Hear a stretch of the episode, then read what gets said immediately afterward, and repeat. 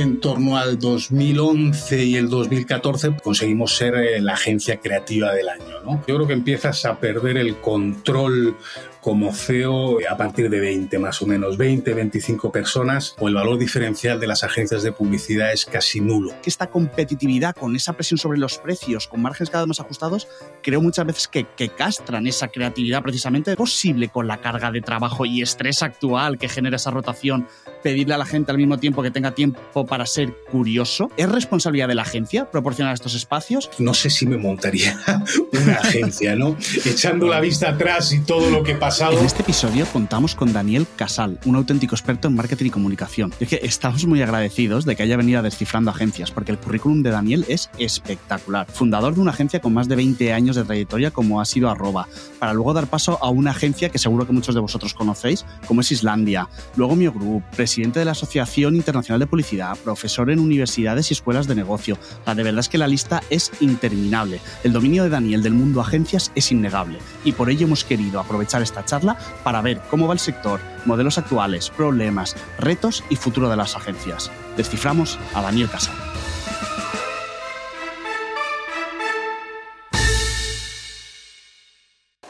Bienvenido, Daniel.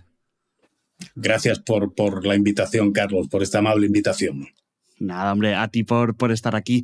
Eh, Daniel, me gustaría empezar hablando contigo de, tu trayectoria, ¿vale? Porque echando un vistazo rápido a tu LinkedIn, se ve que has participado, uno, en multitud de másters y posgrados en universidades y escuelas de negocio. Eh, has sido presidente de la Asociación Internacional de Publicidad.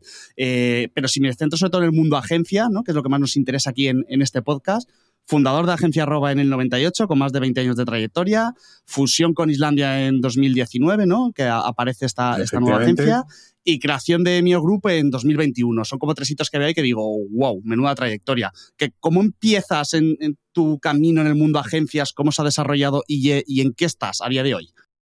Bueno, pues eh, nos tenemos que retrotraer, vamos a decir, un montón de tiempo, ¿no?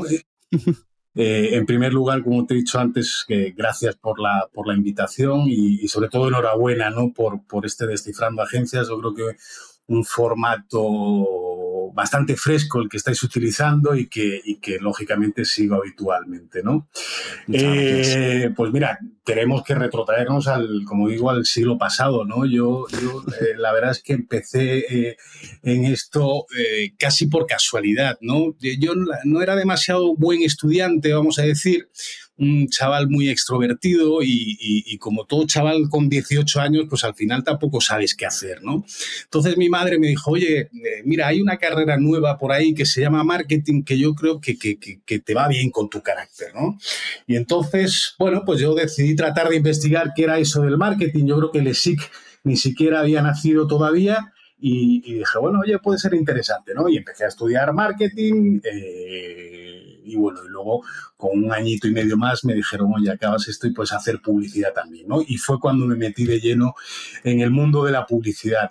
Nada más eh, acabar, eh, hice una entrevista en, uno de los grandes grupos de comunicación, en este caso francés, que se llamaba Publicis y y nada, y entré rápidamente a trabajar ahí, ¿no? Estamos hablando pues en torno al año 95 más o menos, ¿no? Pensemos que en el año 95, básicamente un poquito años anteriores es cuando entra el, concepto de Internet comercial en, España, ¿no? Entonces yo empiezo a trabajar en, en, Publicis como ejecutivo de cuentas y, bueno, en aquella época, eh, pues el consejero delegado de la compañía me llamaba a mí para que le conectase a, Internet, su ordenador a Internet, ¿no? Entonces yo dije, coño, esto de saber de Internet, pues tiene una ventaja competitiva frente a los demás, ¿no? Me llama el consejero delegado eh, y tenía la posibilidad de estar charlando con él un rato mientras sonaba ese... el modem, eh, El modem famoso, ¿no? Y, bueno, y dije, coño, aquí, aquí hay algo, ¿no? Y entonces, eh, por aquella época mi padre también en su labor se enfocaba en, la venta de grandes ordenadores, ¿no? De, IBM, todavía recuerdo los, nombres, ¿no? El, ordenador, el 9121, los AS400, ¿no? Grandes ordenadores que casi ocupaban una habitación completa eh, y los vendía a grandes bancos, ¿no? Entonces eh, yo en casa tenía y mamaba, vamos a decir, la tecnología y por otro lado estaba ese concepto publicitario y vi en Internet la fusión de esos, de esos dos mundos. ¿No? Y dije, bueno, vamos a empezar con ello. Y efectivamente en el 98 eh, comenzamos con el, desarrollo de la actividad, ¿no? Inicialmente, pues muy centrada en lo que era creación de producto digital. En, aquella época, pues no se llamaba así, eh, sino que se, llamaba desarrollo web, pero básicamente comenzamos eh, haciendo webs para todo tipo de marcas. Piensa que en aquella época nadie tenía webs, ¿no? Sus casitas en, Internet y era un, territorio totalmente virgen. Empezamos, hicimos la primera web de BMW, eh, la del Museo Nacional del Prado, con los cuales estuvimos más de 10 años posteriormente. Hicimos la del ICEX, la del Ayuntamiento de Madrid, la de Anaya, la de Citroën, la de eh, Ministerio de Asuntos Exteriores. O sea, aquello era un no parar, ¿no? Y en, y en pocos años, pocos años, pues superamos la barrera eh, de los 100 millones de pesetas, ¿eh? que, en aquella época pues era un hito que separaba lo que era la pequeña empresa, vamos a decir, de algo un, poquito más serio. ¿no? Eh, yo no llegaba a los 30 años y teníamos una compañía pues que iba fantástica. ¿no? Los años fueron lógicamente pasando, hemos tenido crisis de todo tipo, una de las más grandes fue lógicamente la caída de las Torres Gemelas, que casi nos hizo tener que refundar todavía o de nuevo la compañía, pero bueno, los años pasaban y, veíamos cómo nacían las grandes plataformas, ¿no? Con, Facebook, eh, YouTube, Instagram, eh, WhatsApp, Amazon empezaba ya a consolidarse y nosotros eh, seguíamos con esa parte de desarrollo de producto, ¿no? Pero yo al final echaba en, falta esa parte más publicitaria, que era la que, la que había estudiado, ¿no? Y, esa parte quizás más creativa, ¿no? Es cierto que estamos muy ligados al tema de diseño y al, y al prototipado y el nivel de entregables que hacíamos era muy alto, eh, pero al final no teníamos campañas activas en la red, como yo digo, ¿no? Es, eh, yo iba leyendo El País Digital, por ejemplo, ¿no? Y no te encontrabas con un banner tuyo, ¿no? Que, que, que, que dijeses, coño, esa campaña es mía, ¿no? Eh, es, ese egocentrismo creativo, ¿no? De cuando ves tu spot en televisión y te sientes orgulloso. Pues nosotros estamos más enfocados en la parte de desarrollo y no tanto en, en, esa parte creativa, ¿no? Eh, pero el desarrollo de producto en aquella época estaba muy ligado al, al tema promocional de las marcas, ¿no? Eh, pensemos que, que eh, ese concepto de performance tan fuerte que hay ahora mismo, en aquella época no existía, ¿no? Se trabajaba más la parte alta de funnel, vamos a decir, eh, y las promociones y las acciones publicitarias estaban muy enfocadas en desarrollos de microsites, en, las famosas aplicaciones eh, que se hacían en, Facebook, no sé si te acuerdas, con, con esa tecnología flash eh, que murió. Total, que en el año 2008 básicamente decidimos darle un giro a la agencia y, arroba y, y tratar de posicionarla como una agencia quizás más creativa, ¿no? Eh, en, vez de, centrarla tanto en la parte de producto. Lógicamente no, no abandonamos esa parte de producto, pero dijimos, oye, vamos a darle un giro, ¿no? Y quizás las razones que nos llevaron a, ello eh, eran diferentes, ¿no? Por un lado, mm, eh, y yo creo que estarás de acuerdo conmigo, el desarrollo del proceso de producto al final se alarga muchísimo, ¿no? Y los eh, alcances de proyecto se dilataban eh, una barbaridad, ¿no? Posiblemente pues por la falta de procesos rigurosos que, que, no éramos capaces de transmitir o de trasladar al cliente y eso lógicamente pues afectaba también a, hitos de facturación, ¿eh? porque tú tenías porcentajes de facturación en función de inicios de proyecto, mitad de proyecto, finalización de proyecto y por lo tanto al, al, cash flow de la agencia. ¿no? Eh, también es cierto que en aquella época ya se empezaba a acusar la falta de, de, pues de perfiles profesionales eh, STEM ¿no? en este área de programación, con lo cual la escalabilidad en este área era complicado y al final teníamos eh, siempre la lucha de tener a, los, a los, equipos de desarrollo a tope, sobrecargados, vamos a decir. ¿no? Y luego, pues esa sensación que, te decía antes, ¿no? De haber virado quizás demasiado hacia la tecnología y haber abandonado esa parte creativa, eh, esa, parte, esa parte más conceptual, ¿no? De, algo que inicialmente, eh, pues era mi profesión, ¿no? Lo que había estudiado, marketing y publicidad. Pero bueno, eh, el margen bruto que teníamos yo creo que era lo suficientemente sano como para poder desprendernos de ese área de desarrollo que teníamos internamente dentro de la casa y poder llegar a una alianza estratégica pues, con una compañía eh, a la que pudiésemos contratar esa, esa, tarea y destinar esos recursos sobrantes pues, a fortalecer el, el, área creativa. ¿no? Y ahí es como, como hacemos eso viraje, ese viraje. ¿no? Nos pusimos manos a la obra, eh, conseguimos cambiar ese modelo, ahora la agencia era una agencia creativa digital eh, y ya, como digo yo, nuestras campañas se veían en la red, ¿no? Incluso algunas de ellas en, televisión. Comenzamos a trabajar con compañías como YouTube, como Mediaset, como Google, como NTV, ¿no? Y con, otro tipo de marcas de mucho prestigio. Y si no recuerdo mal, en torno al 2011 y el 2014, pues eh, conseguimos ser eh, la agencia creativa del año, ¿no?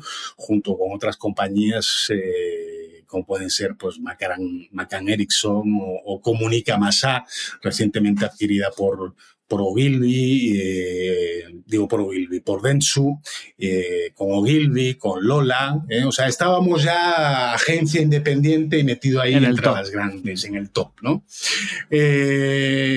lógicamente, en aquella época los grandes grupos de comunicación pues siempre se acercaban, ¿no? Con intención de poder eh, adquirir agencias porque eran las estrategias de crecimiento inorgánico que tenían en aquella época, eh, pero nosotros no, no, no, pensábamos que fuese el, el, momento de vender, aunque con alguna de ellas estuvimos eh, coqueteando, como digo yo, más de lo habitual e incluso pues fuimos a oficinas centrales en Kansas en Kansas City de, de, de, alguna de ellas y estuvimos viendo eh, cómo eran las grandes compañías, ¿no? Eso nos abrió mucho eh, la visión de cómo tenía que ser nuestra agencia, ¿no?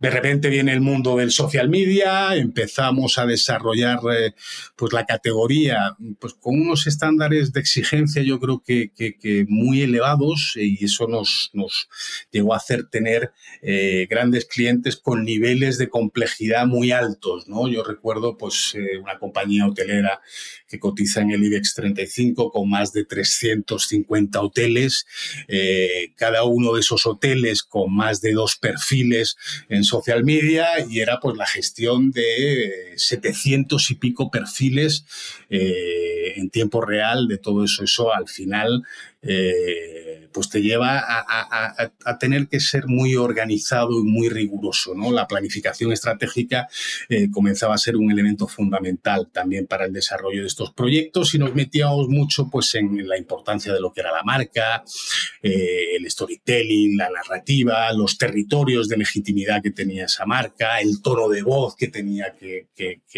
expresar mucho en la gestión de crisis también, por supuesto.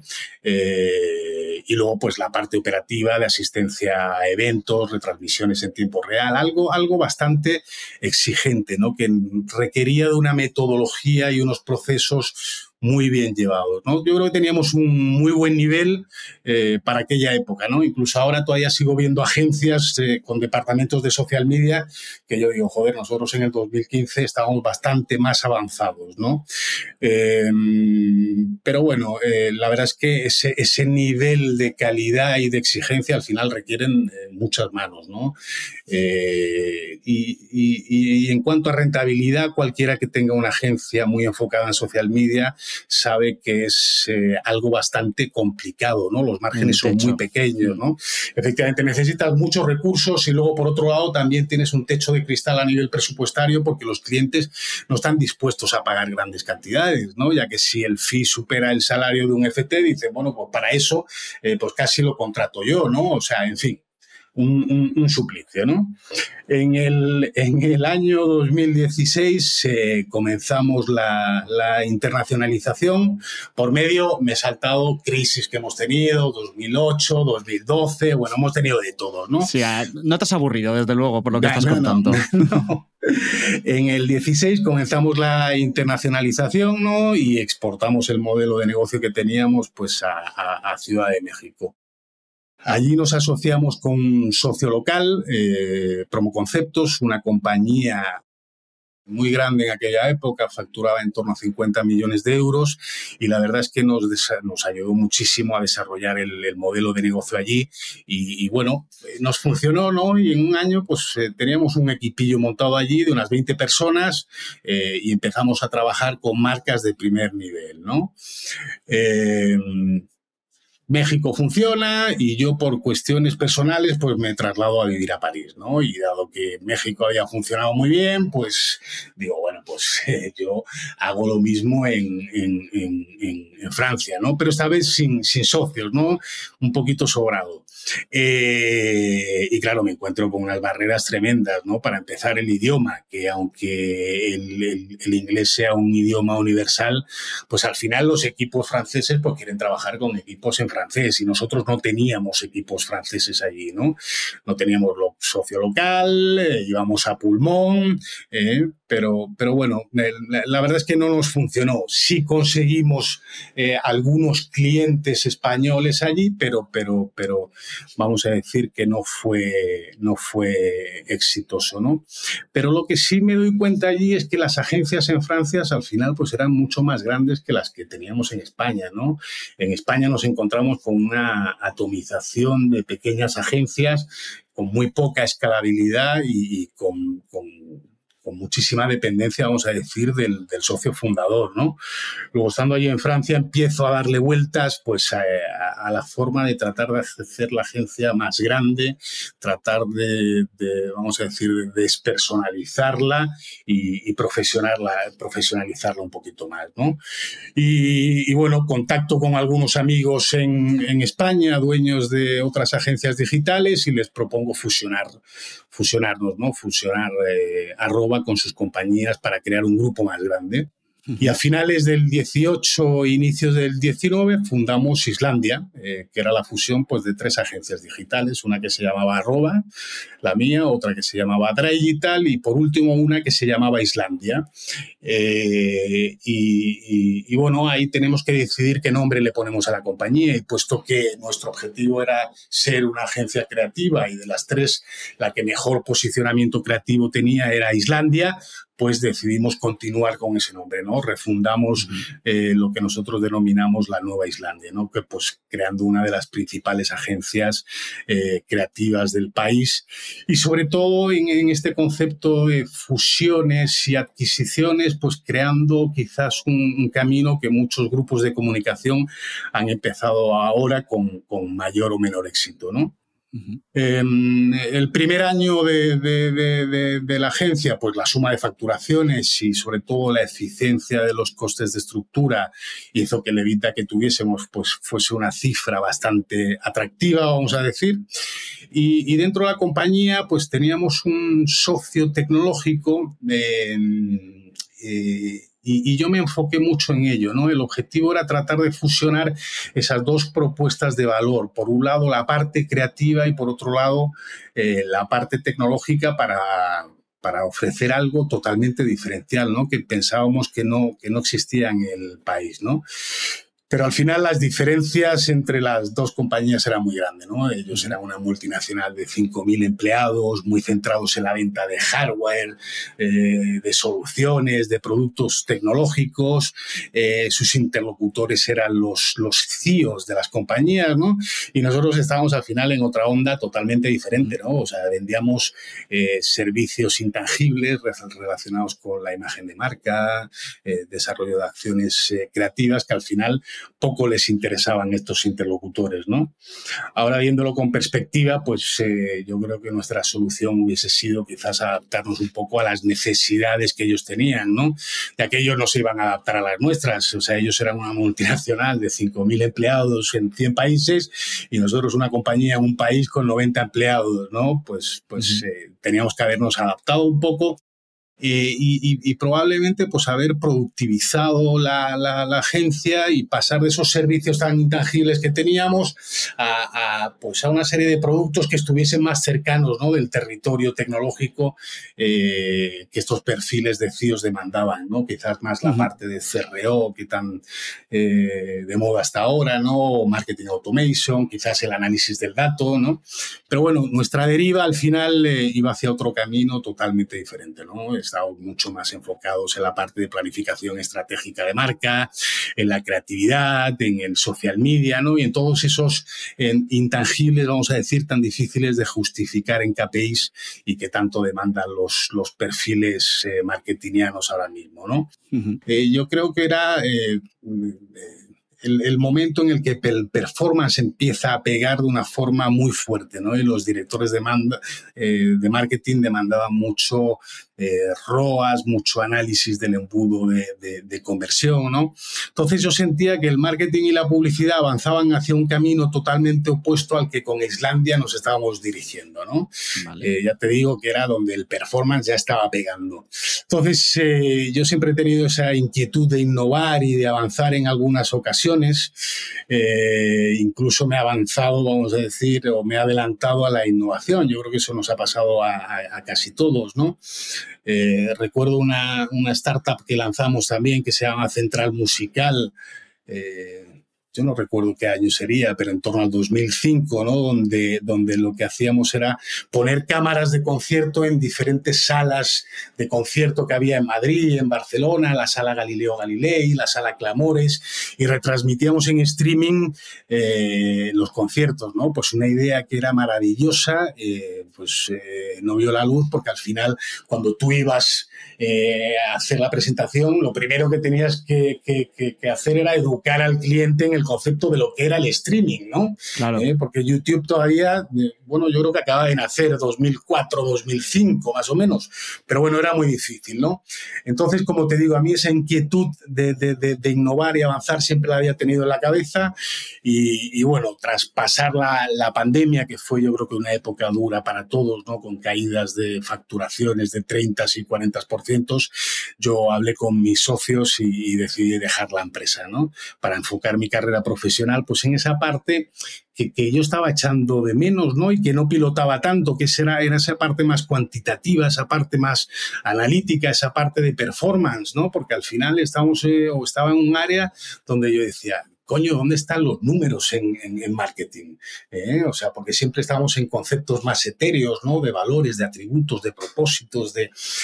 Con lo cual ahí es cuando decido eh, dejar Islandia y, me uno al equipo directivo de Mio Group, ¿no?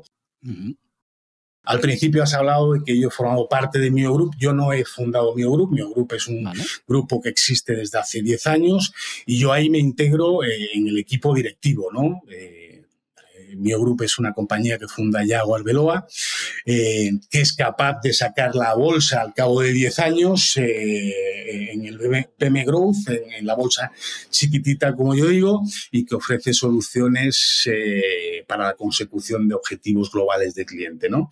Entonces, mi función allí en una primera fase era unificar toda la propuesta de valor que tenían, ya que habían adquirido más de nueve compañías diferentes, y al final, como digo como digo yo, comprar es muy fácil, o sea, lo complicado es integrar, ¿no? Entonces tienes que darle una continuidad a toda esa propuesta de valor para que cuando entren los clientes puedan saltar de un lado a otro, ¿no? Y eso es lo que me enfoqué en una, en una fase, en mi primera fase en, mi grupo y ya posteriormente eh, pues pasé a, ser el director general de las agencias creativas eh, que, tiene que tenía el grupo, ¿no? Eh, al cabo de dos años siento que, bueno, que ya había adquirido todo ese conocimiento que me faltaba de la, de la fase baja y media del funnel, vamos a decir, eh, y empiezo a enfocarme en los proyectos profesionales eh, que yo tenía, que cada vez me demandaban más tiempo y, al final pues he decidido enfocarme 100% en ellos, ¿no? Ahora mismo. Madre mía, Daniel, o sea, menudo repaso. O sea, si ya tenía claro eh, muchos puntos de tu trayectoria, he alucinado con otros, ¿eh? O sea, la parte de, oye, de, irte a, París y a Francia, lo de la startup me ha parecido brutal, que lo pienso ahora y digo, hoy en día con Twitch, ¿no? Eh, todo el mundo eh, ve como una oportunidad buenísima el poder emitir un evento en streaming. Y claro, tú dices, ¿2005 creo que has dicho? Sí, 2004 2005 fue más o menos. estamos hablando de hace casi 20 años, tú ya estabas pensando en, poder hacer streamings, lo cual me parece eh, una pasada. Em, tengo mil preguntas, voy a intentar ordenarlas eh, lo más posible. Em, hemos hablado de tamaño, sobre todo me ha gustado esa referencia que has hecho cuando te viste en Francia y te diste cuenta de esa diferencia en cuanto a tamaños. Y me llama mucho la atención el, modelo de Miogroup, ¿vale? Em, sí. Porque es, si hablamos por tamaños, este ya sería como el. Es como una especie de metagencia, no sé si cómo llamarlo, es como un grupo de agencias, ¿no? Em, entonces, me llama la atención ¿Cómo funciona un, grupo de agencias? ¿O, mm. contratas al grupo, a una agencia concreta del grupo? ¿A quién se dirige el cliente?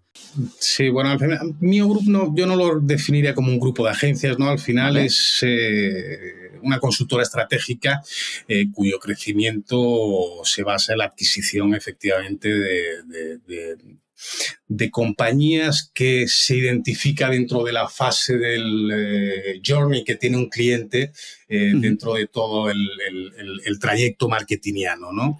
Em, quizás eh, más grupo de agencias podría ser un PS21, un, Jungle 21 de Agustín Vivancos, ¿no? Eh, que también ha salido a, bolsa en Francia. Y eso sí es un ecosistema creativo donde tienes diferentes agencias, ¿no? Pero mi grupo el objetivo es tratar de, integrarlas, ¿no? Em,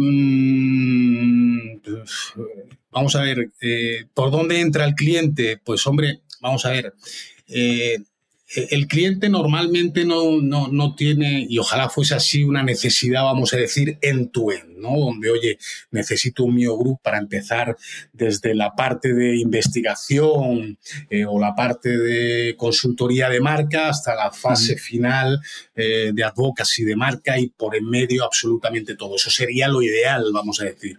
No, pero normalmente eh, los clientes suelen entrar por algún tipo de problema concreto que tienen, ¿no? ya sea un problema de crecimiento, un problema de relación con, con su audiencia, un problema de visibilidad, un problema de métricas, ¿no? y a partir de ahí, eh, pues dentro de la agencia, pues eh, existe esa figura del business developer cuya función es tratar de activar, vamos a decir, esas palancas que te permiten pasar de una disciplina a otra, ¿no? Eh, para poder tener ese recorrido e ir generando eh, la necesidad, ¿no? En muchas ocasiones hay veces que nos enfocamos en tratar de eh, adquirir mucho nuevo negocio, ¿no? cuando el upselling y el cross-selling dentro de una compañía es infinitamente más, más efectivo, ¿no? que, el, que, el, que el nuevo negocio. Con esto no digo que el nuevo negocio no sea importante porque al final es el motor de la agencia, ¿no? Sino que, eh, oye, al final lo que hay que hacer es prestar más atención a ese concepto de cross-selling que te permite poder derivar al cliente dentro de la agencia a, a diferentes áreas, ¿no? Vamos a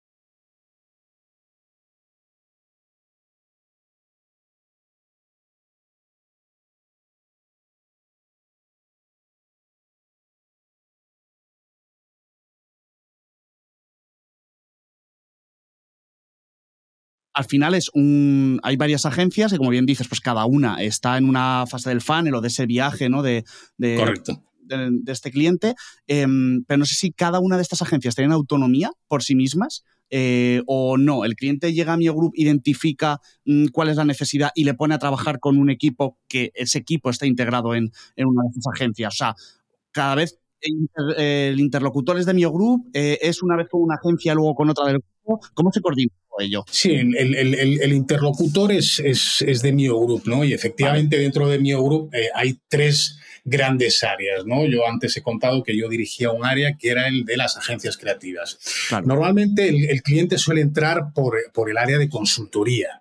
Entonces, en el área de consultoría se le hace un análisis, una auditoría, una consultoría y se trata de identificar cuál es ese problema que, como te había dicho anteriormente, pueden llegar a tener. Y a partir de ahí se le puede derivar bien a la parte eh, de las agencias creativas, donde tienes eh, disciplinas eh, pues, como creatividad, como consultoría de marca, como branded content, como social media, o derivarlo más a, la parte de medios también. donde puedes tener compra de medios digitales, offline o, o cualquiera de las disciplinas también. Mm, vale, vale, entendido. Em, siguiendo hablando con mundo tamaños ¿no? de, agencia, porque muchos CEOs pues, tienen el objetivo de, escalar, de crecer y crecer, bien porque quieren vender o porque quieren retar saber hasta, hasta dónde pueden llegar. Eh, en tu opinión, ¿se es más eficiente cuanto más creces o todo lo contrario? Pues eh, yo creo que al revés, fíjate, cuanto más pequeñito eres, eh, más capacidad de control tienes. Y yo siempre he dicho que mm, yo siempre, cuanto más dinero he ganado es cuando la agencia era más pequeña, ¿no?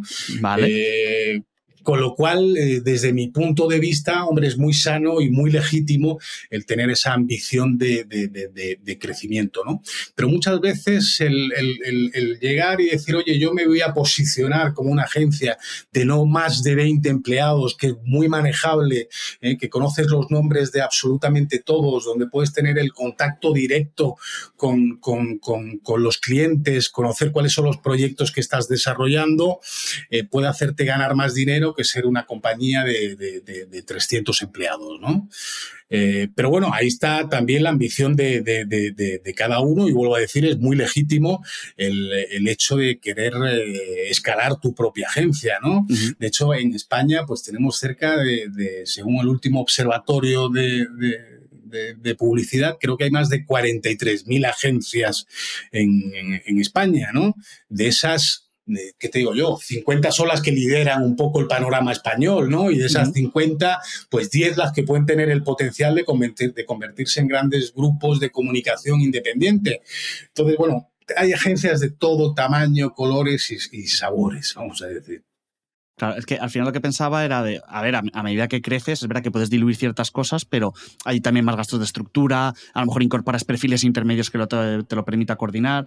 Em, no sé si en tu caso eh, dices, oye, pues yo creo, preferiría cinco agencias de 10 personas, me lo invento, de 20, como has mencionado antes, cada uno especialista en lo suyo, o no, en lugar de cinco agencias especialistas, una de 50 que me lo pueda englobar todo. Vamos, la típica pregunta de especialización versus generalista, ¿no? Eso, eso, depende, fíjate, eso depende mucho del tipo de, de tamaño de cliente. Al contrario de lo que podríamos pensar, el, gran anunciante prefiere agencias especializadas, ¿eh? porque el gran anunciante al final lo que tiene es un proyecto tan grande que no quiere poner todos los huevos en la misma cesta, independientemente de que efectivamente pues, pueda tener una agencia de cabecera que sea la que defina el planteamiento estratégico que tiene que tener eh, la compañía, el Repsol, el Telefónica de turno y tal y cual, pero luego lo que demanda más son agencias especializadas, agencias de SEO, agencias de social media, agencias de CRO, agencias de growth, de performance,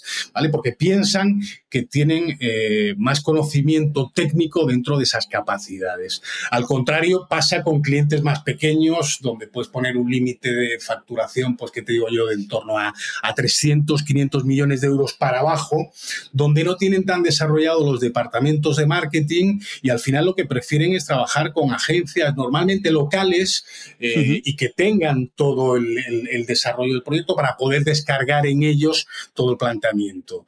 ¿eh? Entonces, yo creo que va más enfocado en la tipología de cliente, la demanda de los clientes eh, que, en la propia agencia. ¿no? Y en función de quién sea tu target objetivo de anunciante, tú debes adaptarte a ello.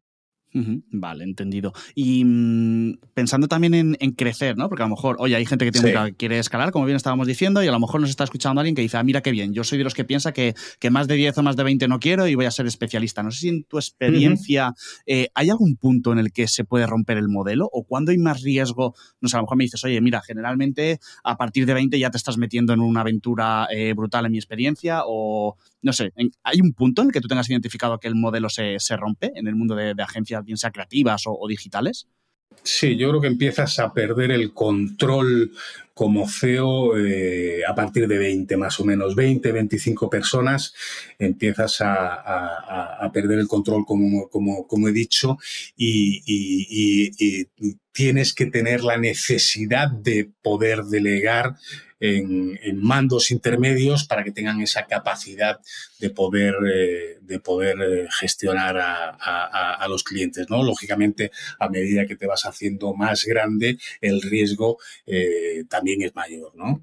pero yo lo, marcaría en torno a, 20 personas. Ahí hay un salto importante que al final es el, gran problema que tenemos en la, industria española, ¿no? Eh, de esas 43.000 agencias que hemos hablado anteriormente, yo te diría que 42.000 eh, son menos de 20 personas y al final son agencias muy personalistas, muy centrados en el socio fundador, ¿no? y, luego al final la escalabilidad que tienes es la capacidad que tiene el socio fundador dentro de su networking, ¿no? Entonces, eh, eh, ahí es cuando tienes que hacer la reflexión de, oye, quiero crecer, si quiero crecer, lógicamente tengo que profesionalizar y si profesionalizo, tengo que delegar eh, y si delego, eh, ya tiene que ser absolutamente diferente el modelo de, agencia, ¿no? de ser un autoempleo, vamos a decir, a, querer tener una empresa de verdad. Sí, que ahí es cuando mencionaba, ¿no? A lo mejor de, oye, pues con 20 ya los mandos intermedios van a ser imprescindibles porque obviamente tú no puedes estar a todo y probablemente el límite te llegue mucho antes. Vas a tener que empezar a delegar eh, mucho antes. Pero bueno, Efectivamente. Daniel, eh, tienes una newsletter que se llama Reflexiones de la industria publicitaria, ¿vale? si no me equivoco, aprovechamos para, recomendarla. Eh, y de varios artículos que he ido leyendo, tengo bastantes preguntas sobre algunos temas que me parecen súper interesantes, ¿vale?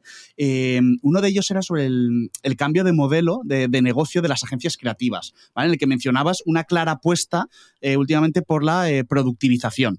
¿Vale? Entonces, no sé si se podría resumir en que la famosa tarifa por horas en las agencias creativas estaba matando precisamente la creatividad. ¿Por qué ese, ese viraje hacia la productivización? ¿Es positivo?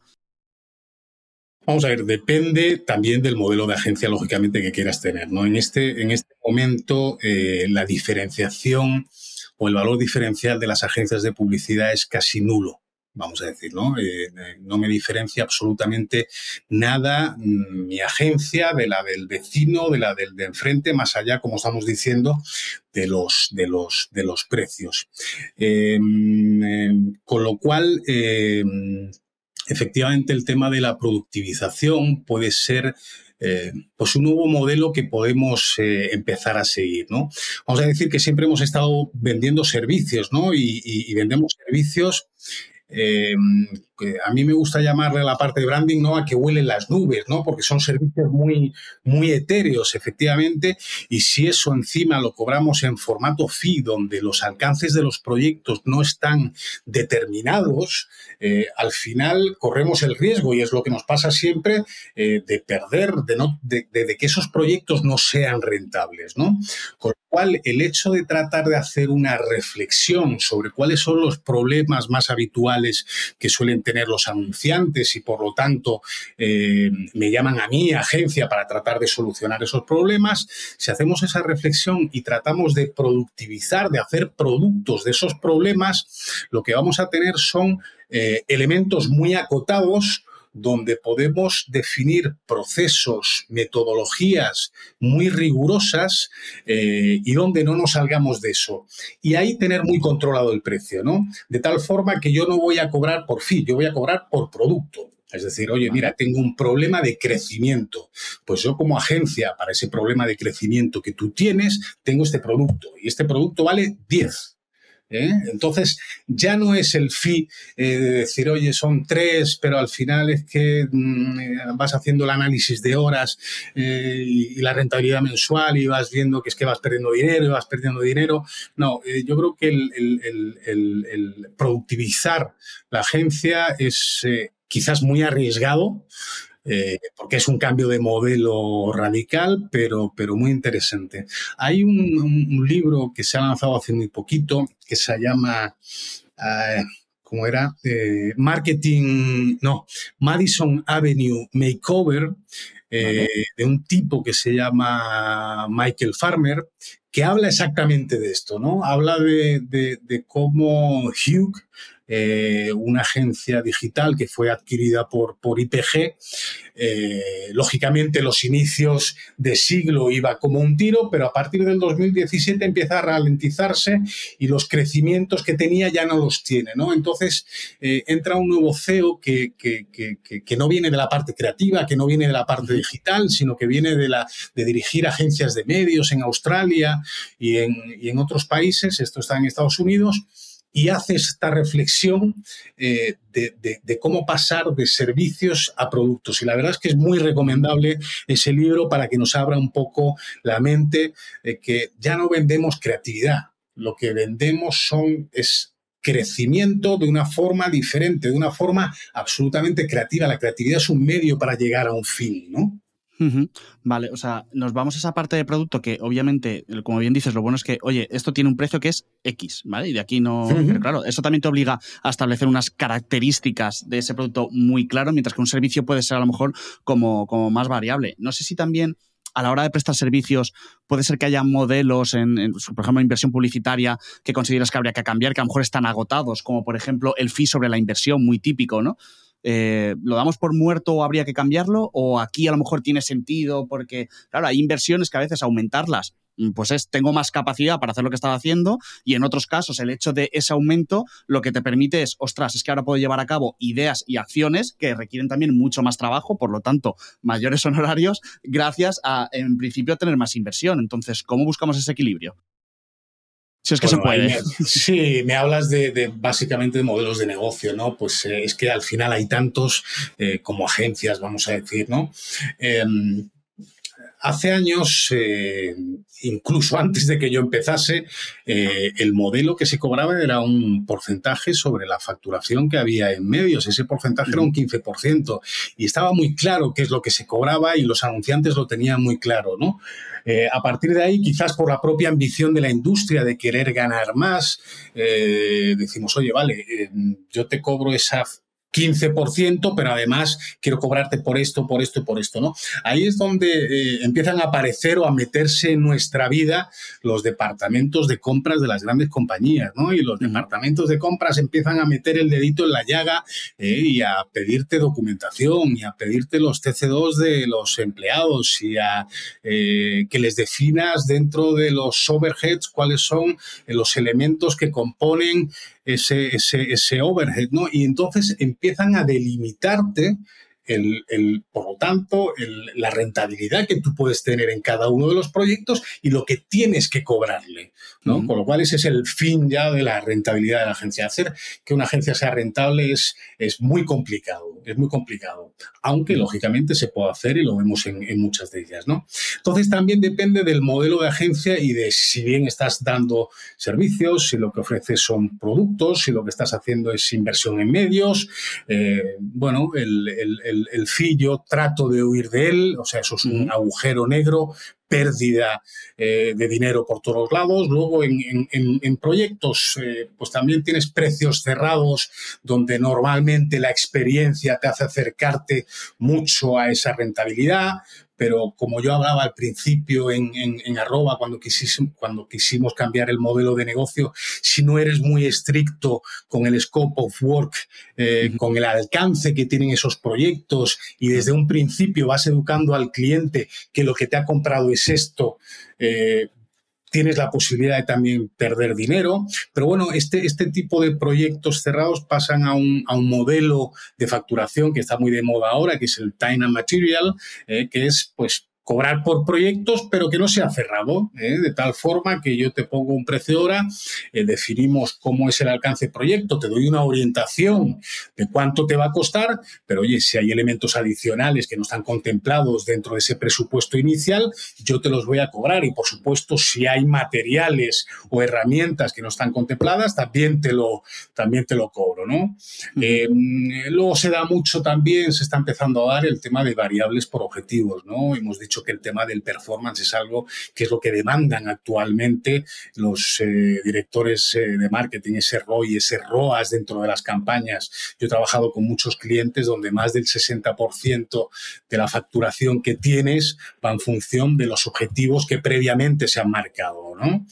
El eh, porcentaje de sobrefacturación, pues lógicamente ahí hay un, un gran problema, ¿no? sobre todo que tienen las agencias de medios, porque esos eh, porcentajes que se supone que cobran, ¿no? Ese 1%, pues lógicamente a quién se le ocurre que el 1% eh, vas a tener la capacidad de poder eh, costear, vamos a decir, todo el equipo y las herramientas eh, que necesitas, ¿no? Con lo cual, las agencias de medios al final se basan en tres modelos de negocio. La extra prima, eh, por todos conocidas, la diferencia entre la compra y la venta y los fees de servicios, ¿no? Todo eso, esos tres elementos hacen que al final pueda ser rentable, ¿no? Pero aparece el concepto de transparencia, es decir, eso deberías contárselo a tu cliente. Hay muchos clientes que no se le cuentan, ¿no? En fin, eh, esto es un mundo eh, que hay que analizar y que hay que analizar muy bien y que va muy relacionado con el tipo de producto o servicio que cada una de las agencias haga, ¿no? Claro, de, hecho me has hablado de la, de la, rentabilidad, de lo difícil que es, que es a veces y sobre todo también tenía, ahí tienes un artículo que, me encanta eh, que se llama la, complejidad de la industria publicitaria precisamente, ya estamos viendo que modelos aquí hay muchos eh, y donde hablas también sobre esa presión sobre los precios con márgenes cada vez más ajustados. Estábamos hablando de la dificultad de encontrar un modelo para conseguir la, la rentabilidad. Y yo siempre pienso porque pues nosotros en Mr. Landon, siendo una, una, empresa bastante técnica, eh, también hay un componente a veces creativo de pensar o de ver cómo puedes mejorar ¿no? en un servicio que estás prestando al cliente o cómo puedes eh, aportarle un valor. Pero claro, al mismo tiempo digo, ostras, es que esta competitividad con esa presión sobre los precios, con márgenes cada vez más ajustados, creo muchas veces que, castran esa creatividad precisamente de decir, eh, más que ejecutar, voy a parar un rato a pensar en acciones para, para mi cliente. Entonces digo, es posible encontrar un equilibrio entre esa competitividad y la, y la creatividad que a veces es necesaria y que realmente puede marcar la diferencia?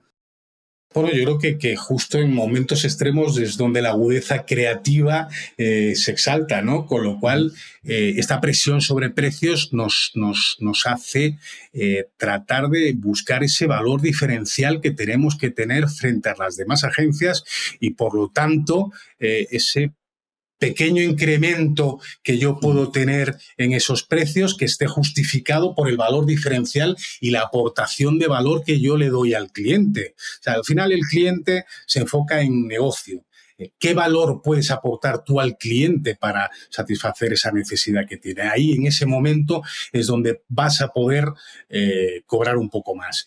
Y no, la creatividad está íntimamente ligada en tratar de ver qué soluciones de negocio eres capaz de eh, aportar al cliente. Genial. Em, otro punto de, dolor que mencionas en, este artículo es la, gran rotación que hay en la industria debido a estrés eh, y condiciones laborales, un poco con todo también esta parte de depresión. Y mencionas eh, un, estudio, creo que era de Reason Why, em, que habla en torno a un 30% de rotación, porque tú mismo mencionas que, conoces casos donde incluso se llega al 50%. yo me pregunto, digo, ¿se puede salir de esta rueda o llevamos tal inercia que no hay forma de parar sin descarrilar? No, es, es, es, muy difícil, ¿no? Es muy difícil y eso va un poco también con la profesionalización que decíamos anteriormente de las agencias. Sí, efectivamente, el ratio de rotación yo creo que está en torno a un 28 o un 30% y solo, solo el sector del turismo tiene más tasa de rotación que nosotros, ¿no? Y también depende del tipo de agencia en el que estés, ¿no? Si es un holding, si es una startup, si es una boutique, ¿no? Pero por lo general, más o menos es, es esa, esa media. Piensa también que hay mucha competencia, ¿no? El marketing al final eh, está siendo acosado por otros dos sectores eh, muy complementarios, como son la consultoría y la tecnología, y también los propios anunciantes, y ambos, todos estamos pujando por el talento, ¿no? Entonces, en el momento que encuentres talento, tendrás que, que poner los mecanismos que estén a tu alcance para tratar de retener ese, ese talento, ¿no?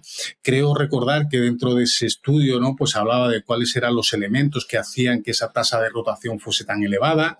Eh, eh, y, no olvidemos también que la industria publicitaria es, eh, es, de gente, es de gente joven, ¿no? Como digo yo, es, es muy parecido al fútbol, ¿no? Con lo cual, uno de los elementos que más hacía a la gente cambiarse, fíjate que no eran los salarios, que también es es, uno de ellos, sino que fuesen proyectos poco mm, eh, retadores para ellos, ¿no? Poco desafiantes, poco atractivos. ¿eh? Con lo cual, aquellas agencias que estén en la cresta de la ola y que estén haciendo proyectos chulos, eh, personal necesita desafíos, ¿no? Necesita esos retos, ¿no? Eh, y, como vuelvo a decir, eh, tú en cuanto identifiques ese, ese talento, lo que tienes que hacer es también desarrollar una carrera profesional para este chaval. al final, la media dentro de esa tasa de rotación hay muchas veces que son seis meses en la agencia, no más de un año ir entrenando a este, a, este, a este nuevo profesional, pues te va a requerir al menos tres meses también, con lo cual eh, es muy complicado. ¿no? Otro elemento que se destacaba también era la falta de, liderazgo senior, ¿no? con lo cual también los que somos más mayores, coño, tenemos que saber cómo trasladar ese liderazgo a los chavales para que hayan proyectos, para que hagan proyectos eh, retadores. Y luego, por último, pues hablaba de los salarios. ¿no? Con lo cual, hombre, yo creo que los beneficios que tienen que dar las agencias en función de su tamaño, vuelvo a decir, no tienen que ser beneficios vacíos eh, y no solo podemos escudarnos o no debemos escudarnos en que, claro, no tengo el suficiente tamaño como para poder ofrecer lo mismo que está eh, a nivel de salario, lo mismo que está ofreciendo eh, la otra compañía tecnológica, sino que son otro tipo de beneficios diferentes lo que buscan, ¿no? Vale, eso por el lado, me ha gustado. Seguramente aquí los planes de carrera puedan tener importancia, ¿no? Muchísima, muchos sitios que se empieza a escuchar mucho y quien se preocupa por su equipo, raro es que no esté hablando ya de, planes de carrera y de cómo, cómo organizarlos. Esto por el lado de retención del talento, pero también de, eh, ya desde un punto más, eh, más egoísta, como empresas o agencias, a la hora de contratar, eh, a la hora de seleccionar talento, hay un fragmento de, este artículo tuyo que te mencionaba, que, que lo voy a leer, ¿vale? Que dice, la rapidez del cambio exige de adaptación y aprendizaje continuo para mantenerse al día en un entorno digital en constante cambio y las agencias no están promoviendo esto entre sus empleados. El que es curioso e inquieto por sí mismo destaca. Los demás no dejan de ser del montón.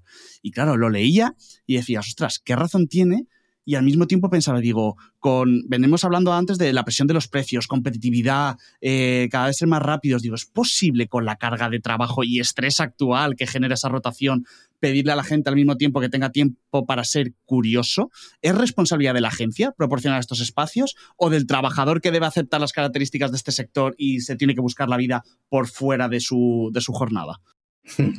Es complicado, es que el tema del talento es, es muy complicado, ¿no? Eh, vamos a ver, es responsabilidad de la agencia tratar de formar a su empleado para lógicamente poder tener unos perfiles lo suficientemente profesionales que puedan desarrollar productos de alto valor eh, y de muchísima calidad, pero al final eh, debemos ser conscientes que estamos en una industria de un cambio absolutamente constante, eh, que te vas un mes de vacaciones y no entras en, tu móvil, ya han nacido 13 plataformas, 12 tecnologías y ChatGPT ha sacado nuevas funcionalidades, ¿no? Con lo cual esto es como, como los médicos, ¿no? O sea, yo tengo un cuñado médico que es que le digo, macho, te has pasado, te estás pasando toda la vida estudiando. Bueno, pues en nuestro caso es exactamente igual. Tienes que tener esa inquietud profesional de si quieres seguir avanzando dentro de tu trayectoria profesional, tienes que estar formado. Si la agencia no te forma, tú tienes que tener esa curiosidad. ¿Vale? Y eso no debe ser una eh, obligación, sino tiene que formar parte de tu día a día, al igual que lees noticias ¿eh? o te ves un telediario o, pierdes el tiempo en TikTok, eh, tienes que pasar parte de tu tiempo aprendiendo dentro de tu disciplina qué es lo nuevo, y cómo va evolucionando todo esto. Entonces, yo creo que esto es algo que los trabajadores tenemos que tener eh, dentro nuestro, porque es, nuestro propio beneficio y si no nos vamos a quedar fuera del mercado. Independientemente, lógicamente, que las agencias tengan también eh, la obligación bueno, no es obligación, ¿no? Pero no sé qué palabra sería, ¿no? Pero, pero de formar a sus empleados. Bueno, si quieres que, esto se produzca, probablemente, como tú dices, no es obligación, pero va a ser muy recomendable que puedas crear esos espacios o protegerlos eh, para alejar a, tus empleados de ese ruido y decirles, oye, que esto también en parte es trabajo y es igual o más importante mantenerte al día, eh, ponerte a crear un nuevo GPT que te deja ahora GPT tal para ver qué podemos hacer. Eh, pues bueno, pues forma parte también de tu trabajo, que muchas veces se nos olvida y nos dejamos llevar por el día a día y las peticiones constantes, ¿no? Que el trabajo al final es una cascada que, que nunca termina, ¿no? Sí, ahí sí es cierto también, Carlos, que en, las compañías en las que he estado eh, se ha dedicado mucho esfuerzo en tratar de formar a la gente, ¿no? A través de plataformas como puede ser eh, doméstica o, con sesiones semanales donde invitas a gente eh, y hablan de un tema específico. Y luego la aceptación que hay por parte del equipo tampoco es demasiado grande, Es decir, ellos te lo demandan, pero cuando tú lo pones, pues a lo mejor te aparece el 10% de la agencia. Coño, no, no, no me estabais demandando esto, entonces no, podemos echar toda la culpa, vamos a decir, a la agencia. ¿eh? O sea, yo creo que tenemos que tenerlo metido dentro de nuestro propio ADN, el ser curiosos. En este caso, a la hora de seleccionar eh, gente, em, deberíamos buscar solo curiosos, porque yo hay veces que digo, ostras, eh, cuidado que quien es un buen ejecutor, que a lo mejor no tiene tanta inquietud, pero es bueno ejecutando, uff, que eso en un equipo también tiene mucho valor. A veces digo, ¿cómo podemos combinar esos curiosos con esos ejecutores que a lo mejor no me va a inventar la rueda, pero ostras, con cuatro eh, premisas eh, ejecuta muy bien precisamente lo que le pido y es muy eficiente, ¿no? Digo, a veces sí que está ese punto de curiosidad, pero no sé a veces cómo buscar ese equilibrio entre curioso y un muy buen ejecutor. y hay veces que conseguir aunar las dos cosas no, no es nada fácil, ¿eh?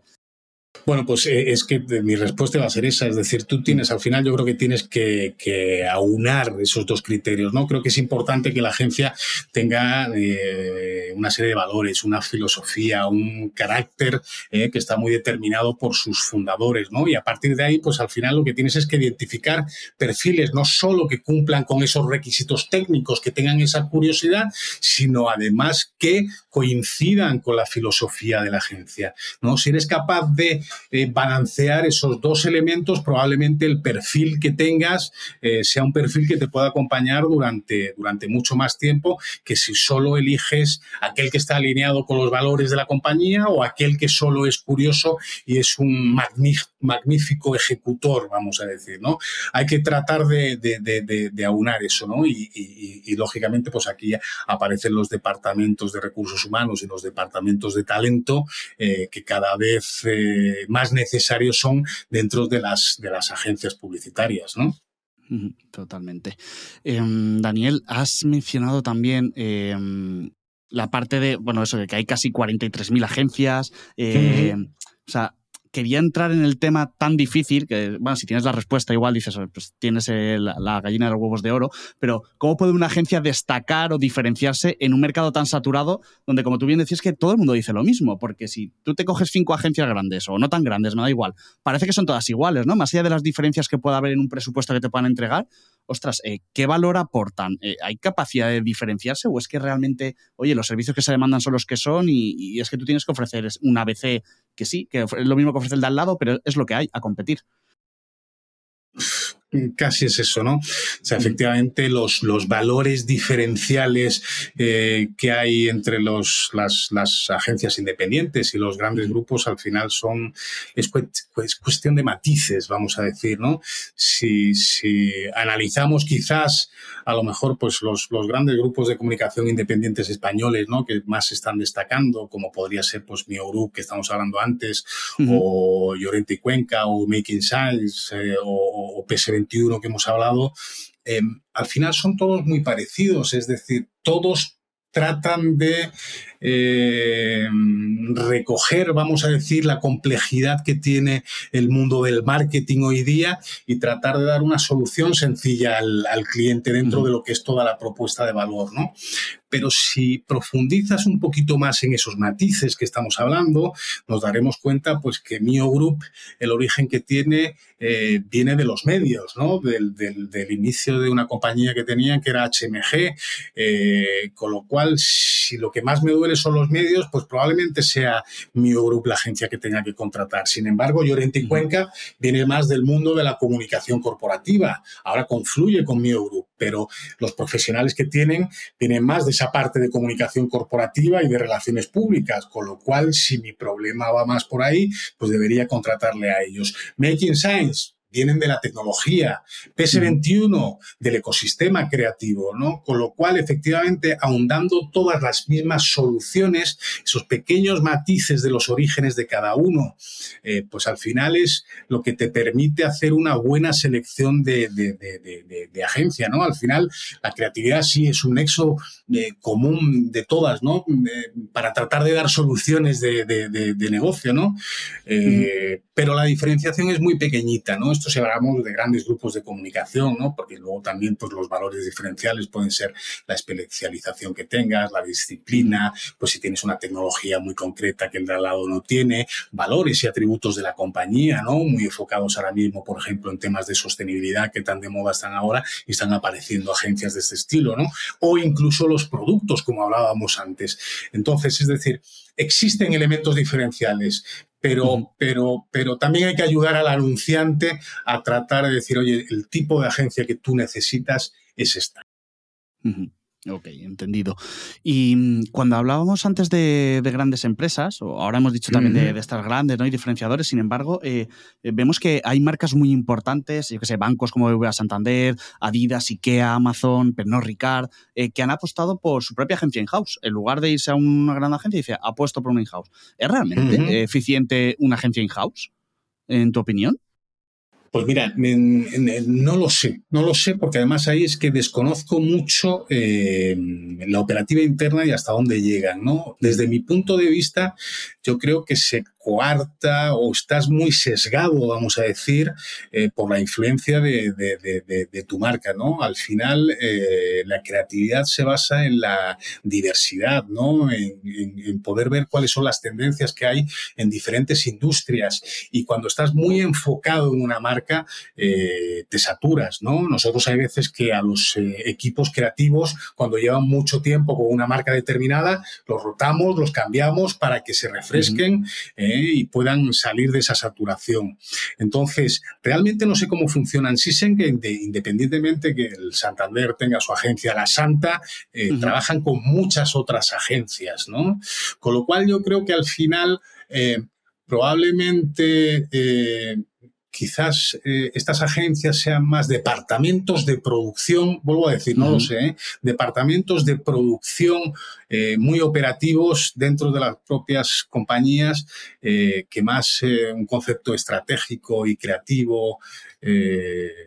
Claro, eso es lo que, lo que pensaba, que igual es un error pensar en estas agencias in-house como, como la, típica agencia de las que estábamos hablando ahora, ¿no? Que igual tiene mm. sentido cuando precisamente las marcas que hemos mencionado por tamaño son descomunales, internacionales, etcétera, tiene sentido un equipo in-house, pero claro, lo has mencionado súper bien. Yo siempre he tenido miedo de, ostras, es que yo creo que si fuera mi marca, tener a alguien tan interno, creo que nos pasa a nosotros mismos en Mr. Landon, cuando nos ponemos a hablar de nosotros mismos, creo que caemos en sesgos, en falta de esa visión desde fuera que te miran y te dicen, oye, me estás diciendo que tú eres, pero yo qué quieres que te diga, yo por la percepción que tengo de ti, por esto y por esto, pienso otra cosa. Y dices, hasta que no me viene un, alguien desde fuera, yo no me voy a dar cuenta de eso. Por lo tanto, me parece un riesgo muy grande una agencia que lo lleve todo in-house. Efectivamente. Bueno, pero ojo, tenemos el ejemplo del corte inglés. El corte inglés, eh, uno de los grandes eh, anunciantes de este, de este país, lleva teniendo la agencia interna pues más de 20 años, ¿no? Y le funciona. Pero efectivamente está muy centrado en la parte operativa. Las grandes mm. campañas, las grandes ideas se las hacen agencias externas, ¿no? El otro día hablando también con un amigo... Eh, fundador de una compañía muy grande también, eh, con presencia en Latinoamérica, me decía que una de las tendencias que están teniendo en Latinoamérica también es eh, que los anunciantes le pidan la creación de estas agencias internas. Luego parece que hay una tendencia ahora mismo en, crearse sus propias agencias, ¿no?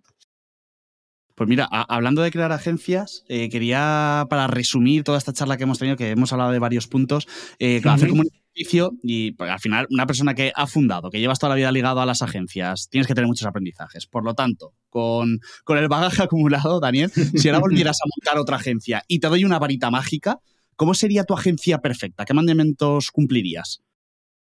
Uf, la verdad es que dar consejos y, juzgar no, no, no. Tienes una varita mágica, ¿eh? Entiendo que hay el contexto y tal, pero yo te digo, mira, tú imagínate que lo puedes moderar todo a tu antojo. O si no, si quieres, le podemos dar un poco la vuelta, que igual te he puesto en un compromiso, que fácil sería, ¿no? Em, no sé si pensando en el futuro y viendo cómo en la actualidad y cómo está avanzando el, sector.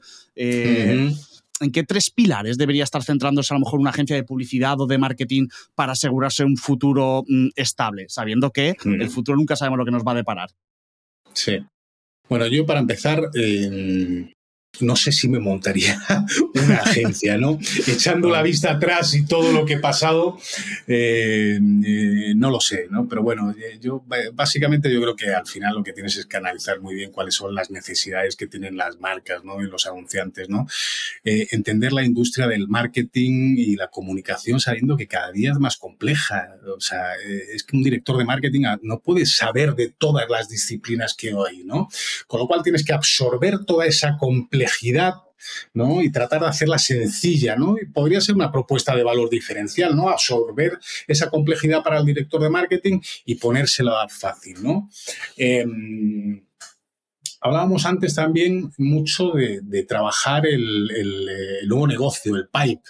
El pipe es el motor de la, agencia, ¿no? Con lo cual, em, aunque antes he recomendado que lo sigo haciendo, ¿no? Eh, que el hecho del cross-selling y del upselling es algo vital dentro de la agencia, yo diría que hay que trabajar muchísimo el pipeline. ¿eh? Tienes que tener mucha visibilidad y estar siempre...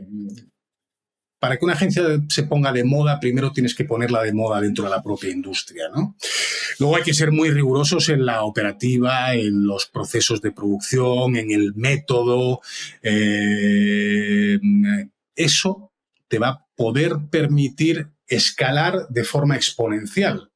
Eh, conozco agencias, eh, sobre todo consultoras de marca, eh, con los procedimientos, con los procesos muy, muy, muy marcados que al final van teniendo unos evitas increíbles. ¿Por qué? Porque tú puedes poner a cualquier persona que tenga ese conocimiento, lógicamente, de la industria y de todo, pero él va a tener una guía muy sencilla de lo que tiene que ir haciendo en cada paso. Entonces, la definición de procesos rigurosos te permite tener una escalabilidad muy fuerte, ¿no?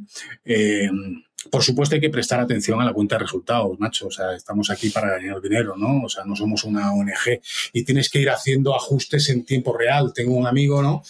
que, que tenía una agencia también que vendió a un, grupo internacional que decía, oye, cuando piensas que tienes que echar a alguien ya vas tarde, ¿no?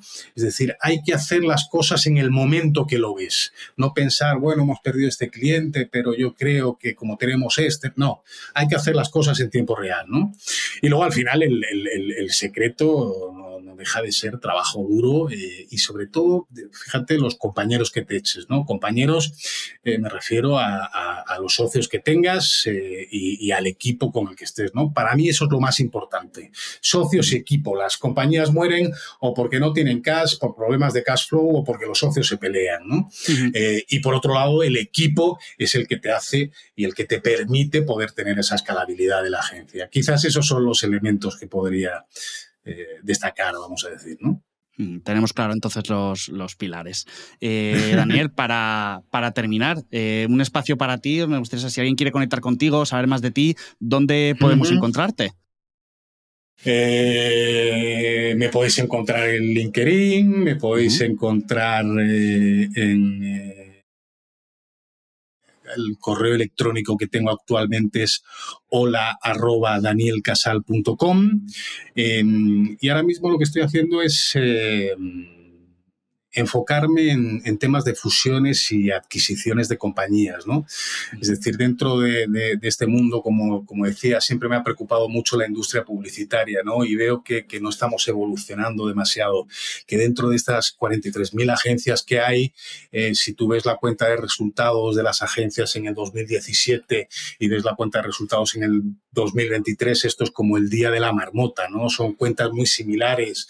Ahora los eh, Q4 de las compañías te lo juegas todo eh, porque puedes tener un beneficio, un pequeño beneficio, un gran beneficio, pero como tengas algún problema eh, se puede caer, ¿no? Entonces, mi objetivo es tratar de identificar esas compañías con gran potencial emergente que tienen y ayudarles a alcanzar eh, su máxima, ¿no? A poder eh, escalar. Y ese crecimiento normalmente no solo se produce de forma orgánica, sino que también se produce de forma inorgánica, ¿no? Que es como vemos eh, que los grupos de comunicación independientes españoles están creciendo ahora mismo, ¿no? Entonces, temas de fusiones, temas de adquisiciones, temas de alianzas estratégicas, creo que es algo que puede ayudar muchísimo a revitalizar la industria publicitaria y creo que lo, creo que lo necesitamos, ¿no? Vale, genial. Vamos, eh, LinkedIn, pero eso todo ha sido súper directo. Yo creo que poca gente dice directamente mi correo que me contacte quien quiera, así que fantástico. eh, sumo además, que ya lo hemos recomendado antes, pero de verdad, eh, tu newsletter a mí me parece muy interesante.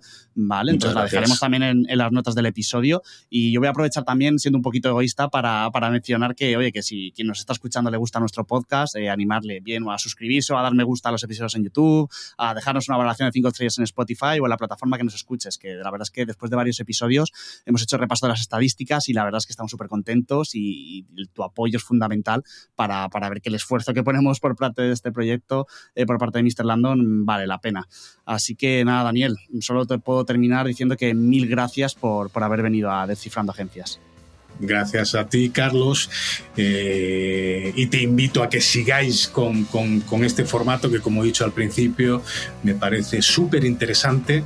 La posibilidad de poder ir conociendo conociendo agencias y, sobre todo la posibilidad de poder compartir, ¿no? que es un gran elemento de este siglo para que aquellos problemas que tienen los emprendedores, los empresarios, eh, puedan verse reflejados en muchos de los invitados que tenéis y, y, como decía, formato muy fresco, me encanta. Enhorabuena. Totalmente. Muchísimas gracias, Daniel, de verdad. Muchas gracias. Un abrazo fuerte.